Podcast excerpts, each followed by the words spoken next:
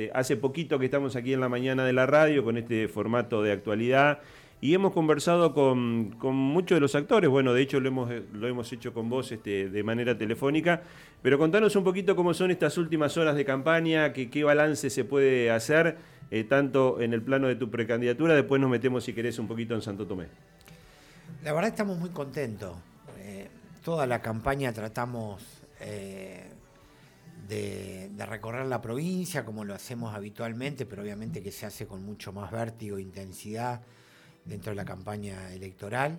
Pero lo hacemos con mucha alegría. Vemos muchos candidatos serios, y eso es producto obviamente de las consultoras. A veces las consultoras políticas tienen más pesos en el discurso y en el formato de una campaña que los propios dirigentes políticos, los propios militantes políticos.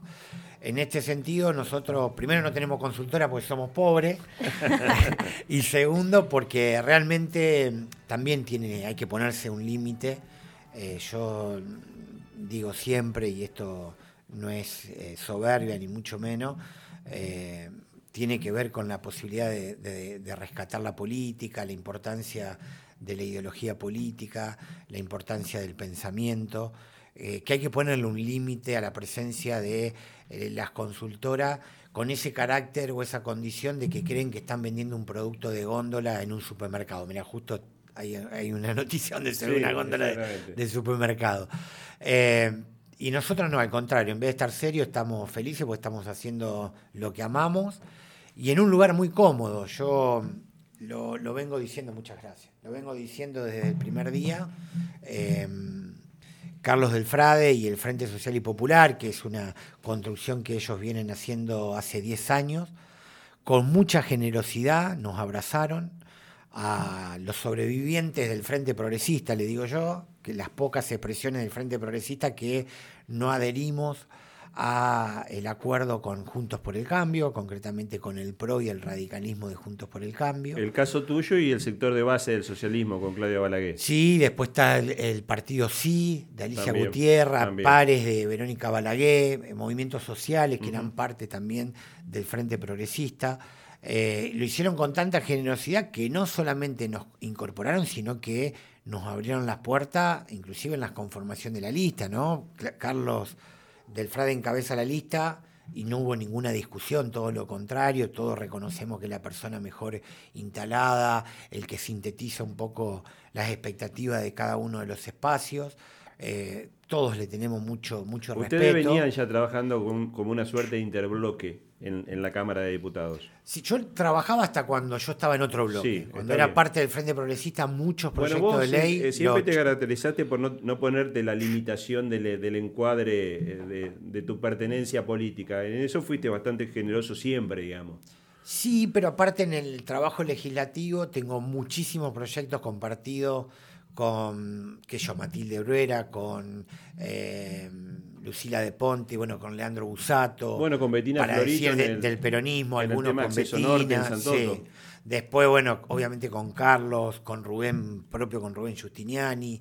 Eh, más allá de, de, lo que compartía lógicamente con el bloque que yo pertenecía en ese momento, ¿no? Pero bueno, te decía que nos abrieron hasta las listas, ¿no? Carlos encabeza la lista, en segundo lugar Claudia Balaguer, que está en representación del, sector bases del Partido Socialista. Y en tercer lugar eh, lo ocupo yo en una, eh, en una en un gesto de absoluta generosidad. Yo esto obviamente lo destaco, porque ni siquiera podemos decir que nosotros somos un espacio político, en realidad somos una corriente, una expresión, eh, y estamos emparchados, heridos, ¿no? Con, una, con un brazo quebrado, con un ojo negro, que pasamos por un proceso de duelo, aunque algunos no lo crean, porque obviamente que nos dolió mucho la resignación de la dirigencia del radicalismo. ¿Y en qué puede terminar este proceso de la conformación de Unidos para Cambiar Santa Fe en la perspectiva de que a lo mejor el, próximo gobernador sea radical, pero con esta conformación donde hay tantos sectores conservadores? Yo creo que van a estar, si ganan ellos el gobierno, porque también, mm, déjame decirte, y esto no es, viste, para los que automáticamente te dicen que somos eh, funcionales al, peronismo, o a lo que sea. Yo creo, si a mí me preguntaba hace dos meses atrás si el peronismo tenía alguna posibilidad de ganar las elecciones, te decía que no. Hoy te digo que primero eh, Marcelo Lewandowski es un buen candidato, pero hay otros candidatos. Obviamente yo por coincidencia no es Lewandowski. Dentro del peronismo hay con otros actores que con el propio Leandro Busato, con el Edu Tognoli, que tengo más coincidencia de lo que es la visión del Estado. Eh, pero Lewandowski es un candidato competitivo y la situación que se vive dentro del Frente Unidos para Cambiar Santa Fe, esa situación tensa de acusaciones cruzadas, me parece que lo pone el peronismo en una situación de competitividad. Y además el peronismo se, va a terminar incolumnando. Me parece que va a ser más sencillo el, post-elecciones que, que, lo que decante en, Unidos para Cambiar Santa Fe.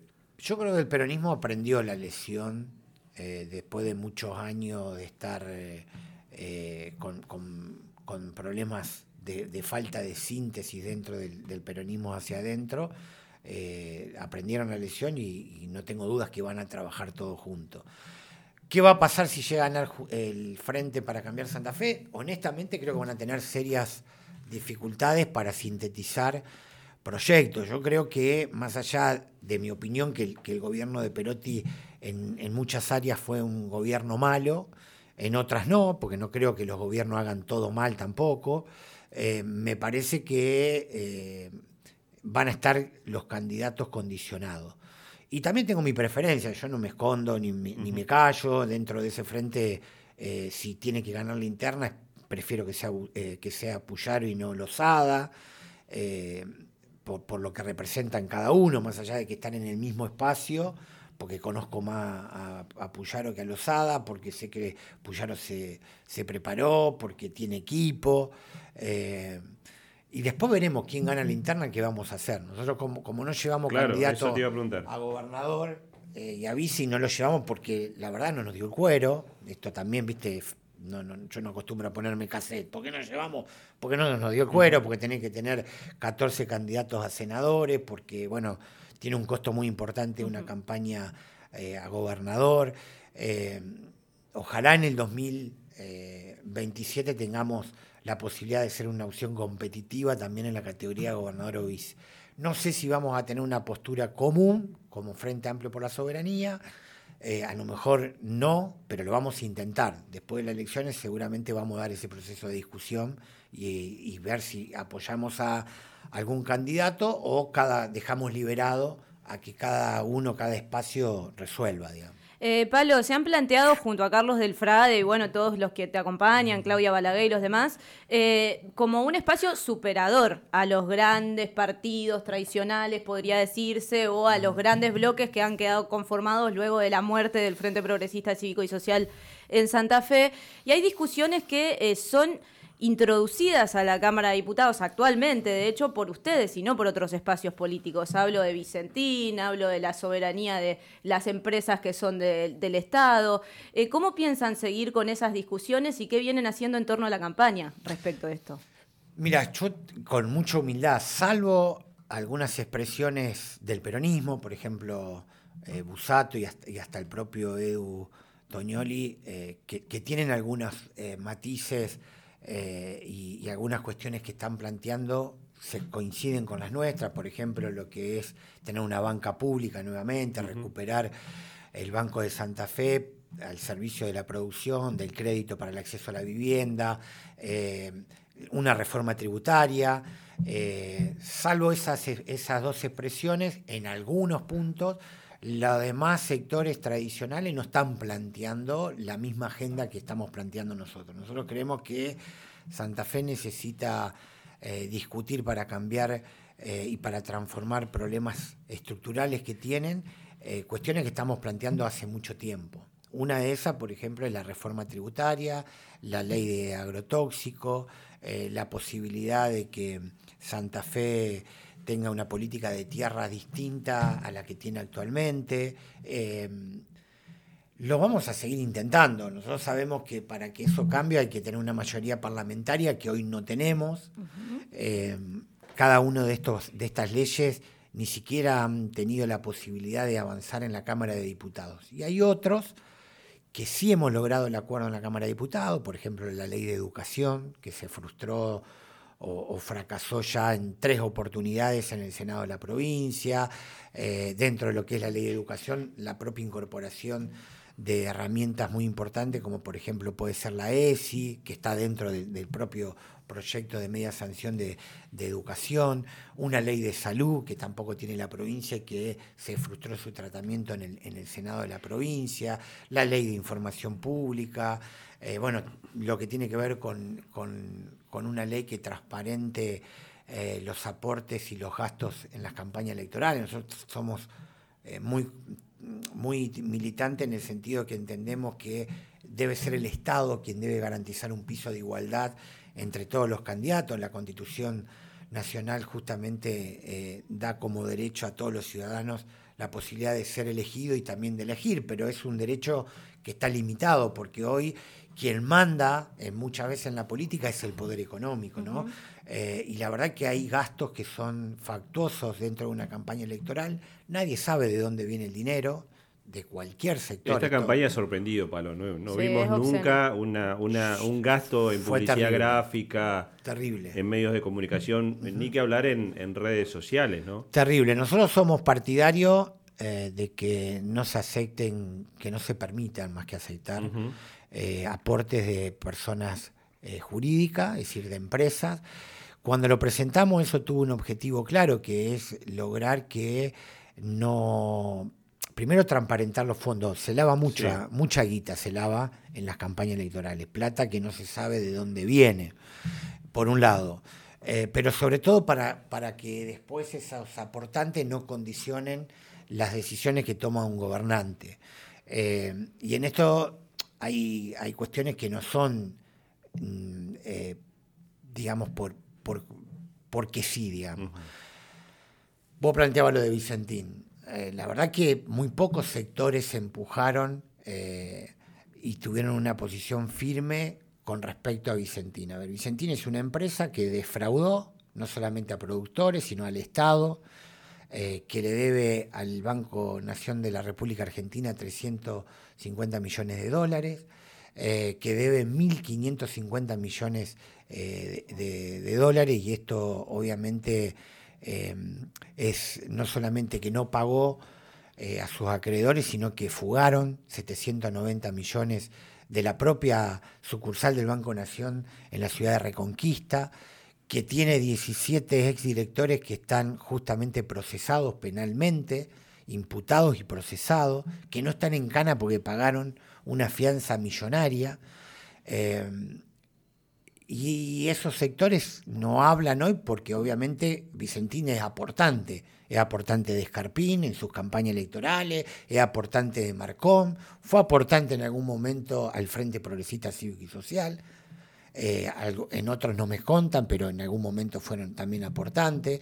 Entonces, que hoy no hablen y que tengan una eh, actitud contemplativa contra esos delincuentes de guantes blancos, eh, tiene una razón de ser y la razón de ser es que aportan las campañas electorales. Como Vicentín, hay un montón de empresas, lo que se llama la patria contratista, empresas que son del rubro de la construcción, que son aportantes no a una candidatura, a los candidatos competitivos, ponen un huevito en cada canasta, ¿no?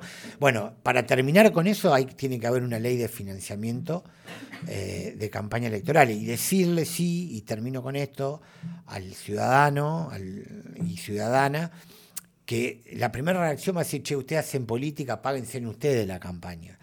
Y la verdad que tienen que saber que ese dinero que no se justifica, que muy pocas veces se blanquea, eh, muchas veces vienen de la economía delictual. Eh, por más que eh, la propia política estas cosas las, calle, porque quienes disfrutan, entre comillas, de esos beneficios son justamente los sectores mayoritarios y, o, lo que se llama comúnmente la política tradicional. Eh, le contamos a los y las oyentes que estamos hablando con Palo Oliver, él es candidato, precandidato a diputado eh, provincial en la lista que encabeza Carlos Delfrade, en este caso, Fuerza Común. Eh, y te quiero preguntar, digo, o reflexionar con vos, aprovechando que sos una persona que, yo te lo decía ayer, sos muy condescendiente entre lo que decís y haces, y eso no es algo muy común en la, en la actualidad de la política, sobre todo Y me da la sensación de que la gente debiera acompañarlos el domingo para abrir una endija a lo que puede ser el futuro de construcciones políticas diferentes. Vos hablás de tener acuerdo con algunas personas como Lucila de Ponti, como Leandro Busato, que si bien vienen de un partido tradicional, podría decirse, están apuntalando construcciones nuevas con sectores progresistas. Eh, ¿Cómo ves vos el futuro? Porque digo también, y lo comparto con vos esto que pensamos mucho con Fabián, da la sensación de que los grandes eh, eh, partidos políticos, ya sea Juntos Avancemos o Unidos para, Unidos para Cambiar, Unidos para Cambiar se juntaron para ser antiperonistas. Y los peronistas se juntaron sin tener mucho acuerdo entre sí. Digo, ¿cómo ves vos el futuro respecto a esto? Mira, yo primero creo en las cuestiones generacionales, ¿no? Yo ya estoy casi pasado, ¿no? Voy a cumplir 54 años, tengo un recorrido muy, muy largo, empecé muy joven. Eh, y te podría decir que me resisto a ser parte de la vieja política, te digo, en términos de eh, actuar, digamos, corporativamente. Yo soy alfonsinista y, entre otras cosas, eh, soy alfonsinista porque Alfonsín fue el primer dirigente que convocó a la unidad nacional y a la posibilidad, cierto, de construir un tercer movimiento histórico nacional. El primer movimiento histórico nacional fue el irigoyenismo, después fue el peronismo, y Alfonsín entendió que Argentina tenía que eh, superar y conformar un nuevo tercer movimiento. Lamentablemente Alfonsín no pudo o renunció en el camino. El otro que lo intentó fue Néstor Kirchner, con lo que se llamó la, la, la transversalidad. También no pudo o renunció antes de tiempo. Yo creo, digamos, en la posibilidad, por lo menos en la provincia de Santa Fe, de construir espacios generacionalmente eh, distintos eh, y con sectores de los partidos populares que lamentablemente eh, muchos de esos partidos populares han resignado sus banderas históricas. lo que es el pejotismo en la provincia de Santa Fe, a mi modo de ver, está agotado, al igual que el radicalismo, pero sí creo que hay dentro del PJ en la provincia de Santa Fe expresiones que son progresistas, que son revolucionarias, que pueden, que tienen una fuerte vocación de transformación con otra matriz. Porque, a ver, yo no tengo duda que el Frente Progresista eh, tuvo acciones transformadoras, como también lo intentó y en algunos aspectos lo pudo haber tenido eh, Perotti en algunas, en algunas áreas, como la tuvo Bey, como la tuvo Reutemann, más allá de que son expresiones políticas que a lo mejor tengo más diferencias que coincidencia. Pero lo cierto es que hay una matriz de lo que debe ser el Estado y a quién debe responder que las nuevas generaciones están tratando de imponer en esos espacios. Si vos escuchás a Lucila de Ponti, a Leandro González, a Ledu Teonioli, eh, y lo escuchás a cualquier dirigente del peronismo tradicional y la verdad que tiene una concepción de lo que debe ser el Estado absolutamente distinta. Eh, bueno, lo mismo pasa con pequeños sectores o sectores minoritarios del radicalismo que no se sienten contenidos con la construcción de Unidos para Cambiar Santa Fe, que no pudimos, eso está claro, dentro del radicalismo no pudimos y por eso hicimos los bolsitos y cada uno con su bagallito se fue para otro lado. Pues también llega un momento que vos te replanteás, viste, en la política tradicional se dice que vos las discusiones las tenés que dar adentro de las estructuras partidarias y que tenés que bancar lo que decidan la mayoría. La verdad que llega un momento que si no, pará, si la mayoría va para un lado que yo no quiero ir, evidentemente el problema soy yo. Bueno, en el radicalismo pasa eso. La gran mayoría fue con mucha convicción para un lugar, por lo que fuera, por convicción, por, pragmatismo, por conveniencia, por antiperonista, por lo que fuera, ellos tendrán su explicación.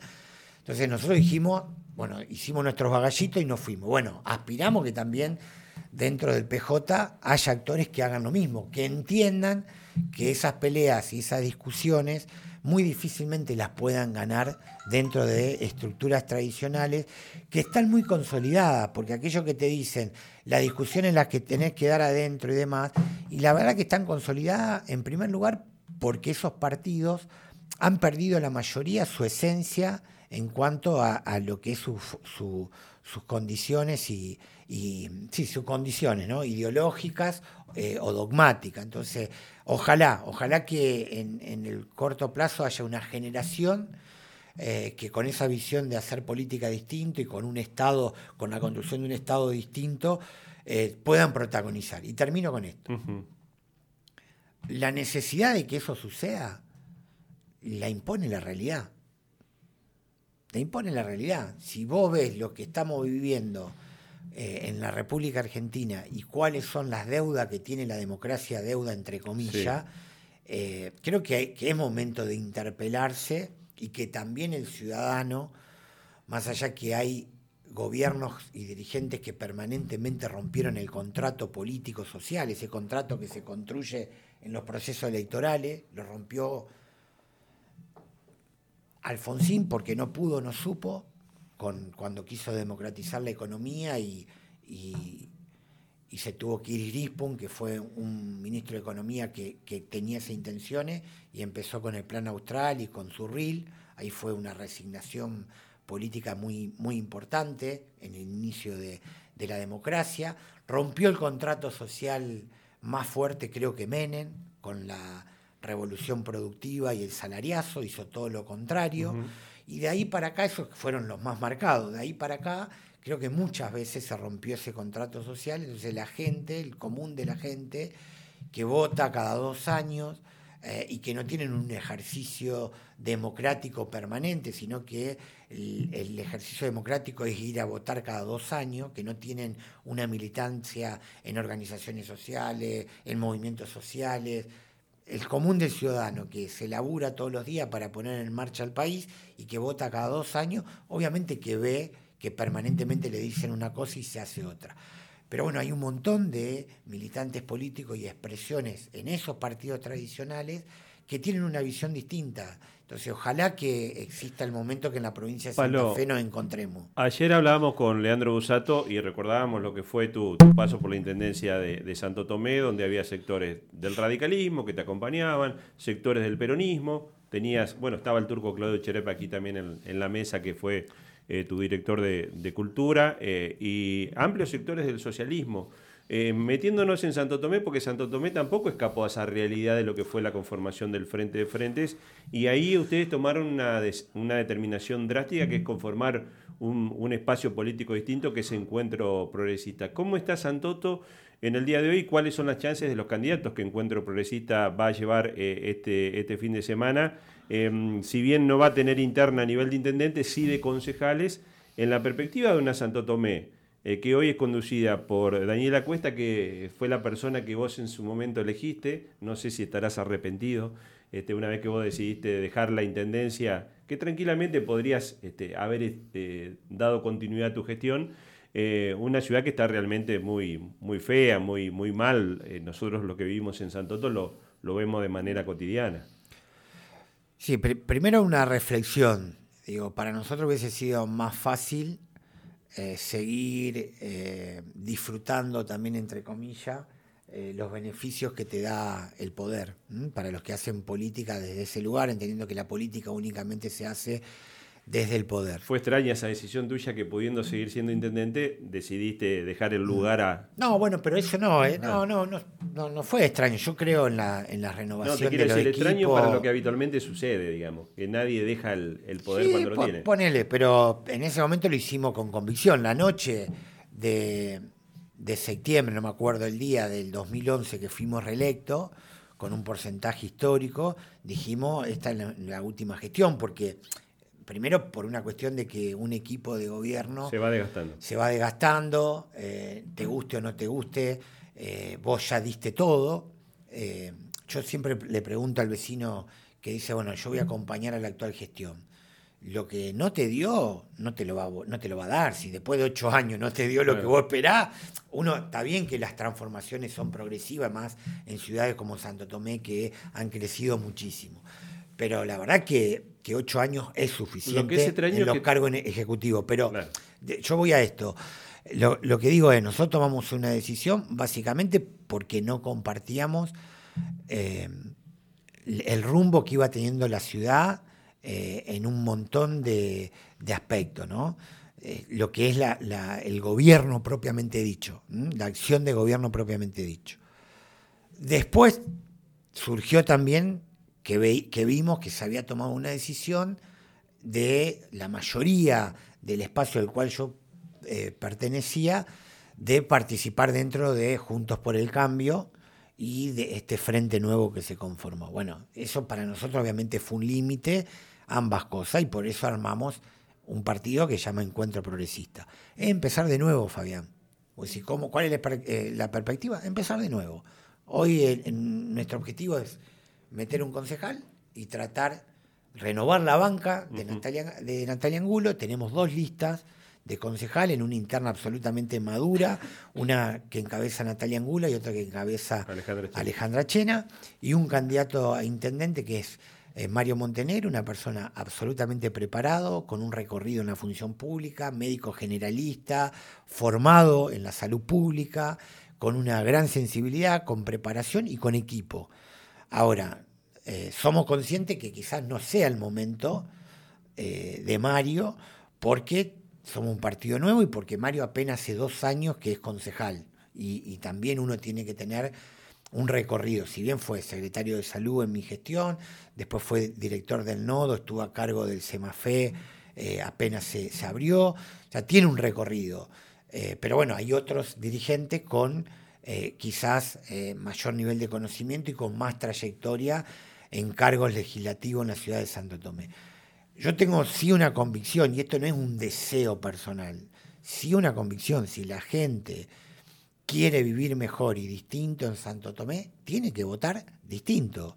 Y estoy convencido de que el 10 de diciembre va a haber otra nueva, otro, un nuevo intendente y no hay secreto. Los intendentes van a ser o Miguel Huesácarli, eh, Rodrigo Albizu o, Daniela, o, Mario Montenegro. Daniela Cuesta podría ser, si gana la, interna a Miguel West eh, puede ir a la final, pero nunca, eh, si se expresa el voto como demuestra la opinión de las encuestas y demás, nunca puede ganar el una... El deseo de cambio, digamos. Claro, nunca puede ganar la elección, pero bueno, eh, quien decide es el, el vecino. El vecino, ¿no? Así que yo creo que, el, domingo eh, la interna esa la va a ganar Miguel Huajakerle del PRO. ¿Y vos le ves mucha chance de que sea el próximo intendente si esto pasa? Va a estar entre él, el Tata Albizu, creo que el más, el más votado va a ser eh, eh, Rodrigo Albizu. De los, de los candidatos Individualmente. Sí, va a ser el más votado. Por lo menos eso es lo que demuestran las encuestas, todas.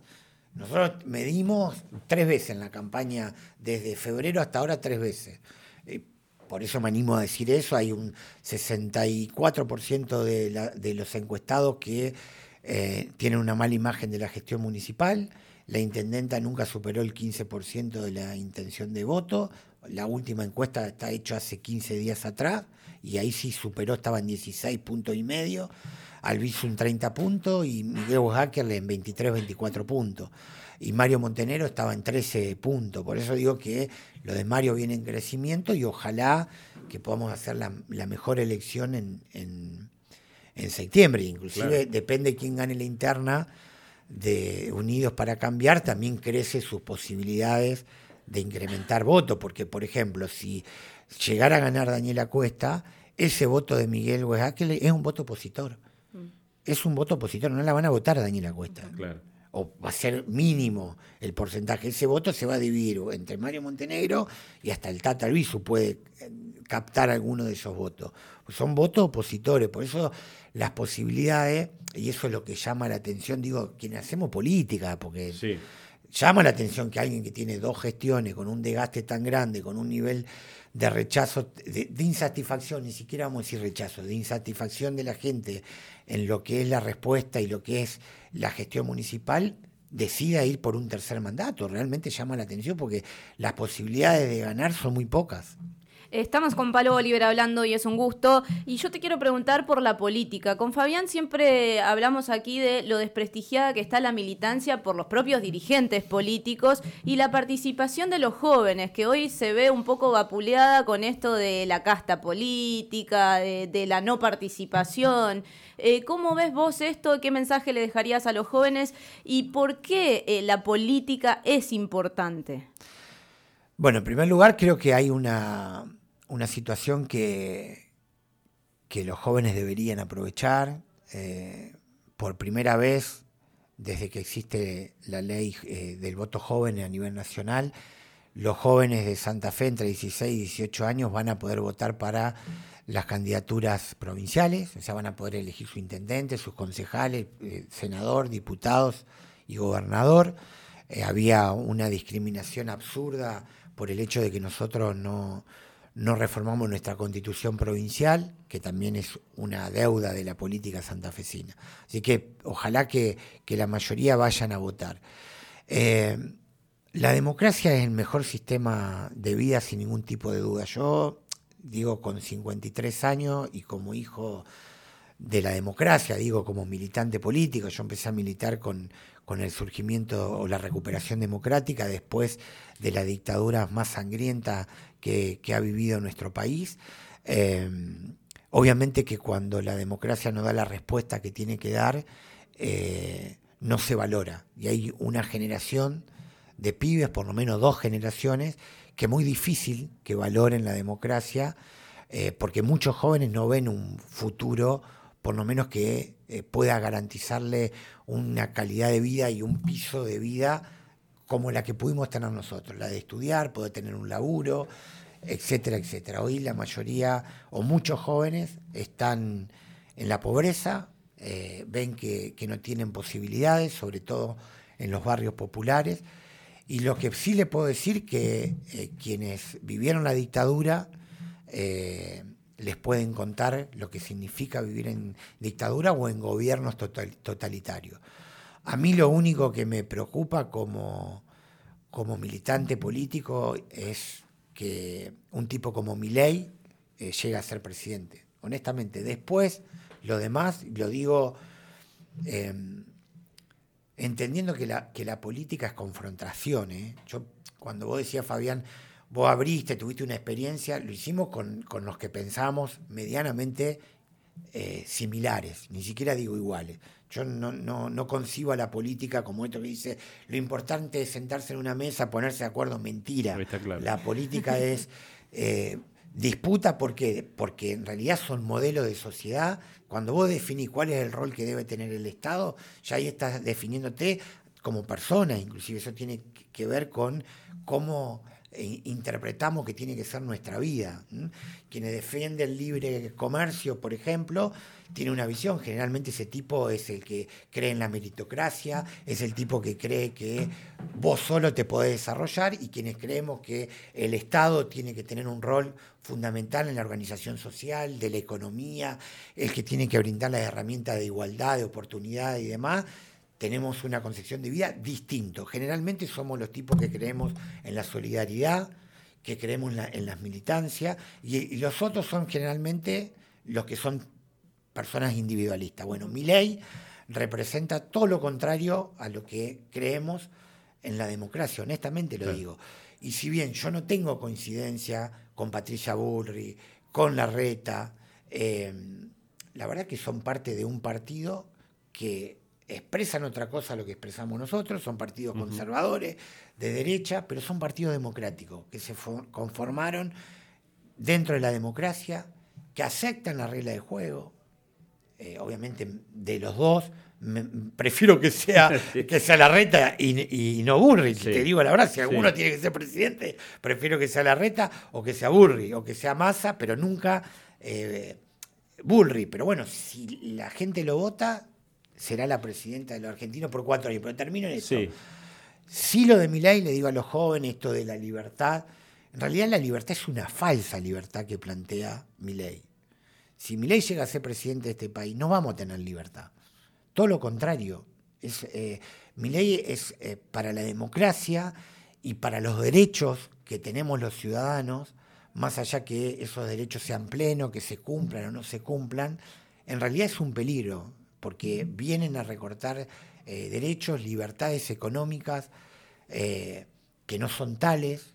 Entonces, eh, a los jóvenes lo que yo le diría es que se involucren, que vayan a votar, si lo tienen que votar a mi ley a nivel nacional, que lo voten, pero que tengan cuidado, que sepan que hay falsos discursos y que que aparezca un Milei tiene que ver básicamente con el fracaso de la política tradicional, eso también hay que decirlo, no es que Milei aparece un día para otro eh, porque sí.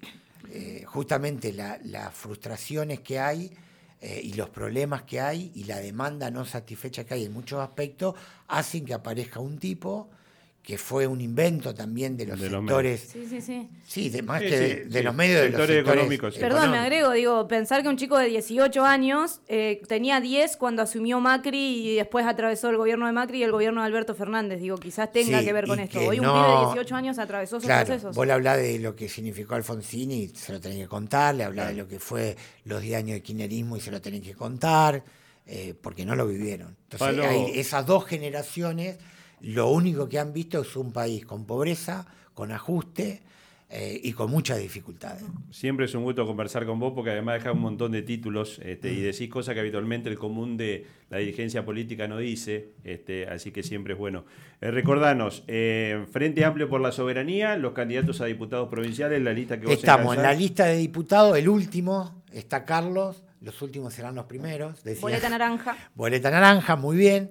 ¿Y en Santoto? En Santoto estamos, como vamos como partido municipal, que es Encuentro Progresista, los primeros de la boleta de concejales y de intendentes. ¿Recuperar Santo Tomé es el nombre? De la lista Recuperar Santo Tomé y la que encabeza Alejandra Chena es Impulsar Santo Tomé. Exactamente, que conforman... ¿Y la de este- diputados? Y la de diputados es Frente Amplio por la Soberanía y la lista se llama eh, recuperemos lo nuestro. Exactamente. Palo, gracias por la visita. Y bueno, el, domingo estamos este, atentos. Eh, seguramente vamos a estar con un operativo que arranca temprano y a partir de las 6 estamos aquí al aire, así que seguramente te estamos llamando. Bueno, hay que tener paciencia el domingo porque son muchas categorías eh, en el escrutinio, pero después para, para las generales van a quedar muchos menos, así que va a ser mucho más es rápido el escrutinio. Lo digo porque algunos ya van a empezar a creer que a las 8 de la noche va a haber resultado y me parece que va a estar más cerca de las 10, 12 de la noche los resultados. Bien. Fabián Palo Oliver, actual diputado provincial, e integra la lista del Frente Amplio por la Soberanía, buscando este, nuevamente un lugar en la Cámara de Diputados. Vamos a establecer la pausa comercial, 10 y 37, nos quedamos hasta las 12.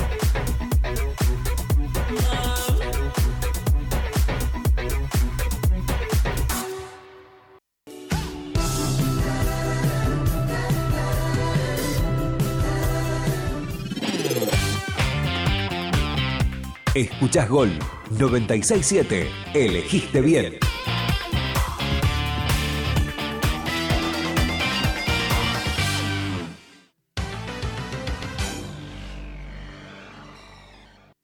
Este domingo, operativo Elecciones Paso en Santa Fe. Desde las 8 de la mañana, móviles en vivo. Y el minuto a minuto hasta el cierre de comicios. Desde las 18, programa especial con los ecos, todas las voces y las primeras tendencias. Y después de Argentinos Colón, el análisis para conocer quiénes serán los candidatos en la general del 10 de septiembre. Operativo Elecciones 2023 por Gol 96.7. Elegiste bien. A Santa Fe Tenelefe porque está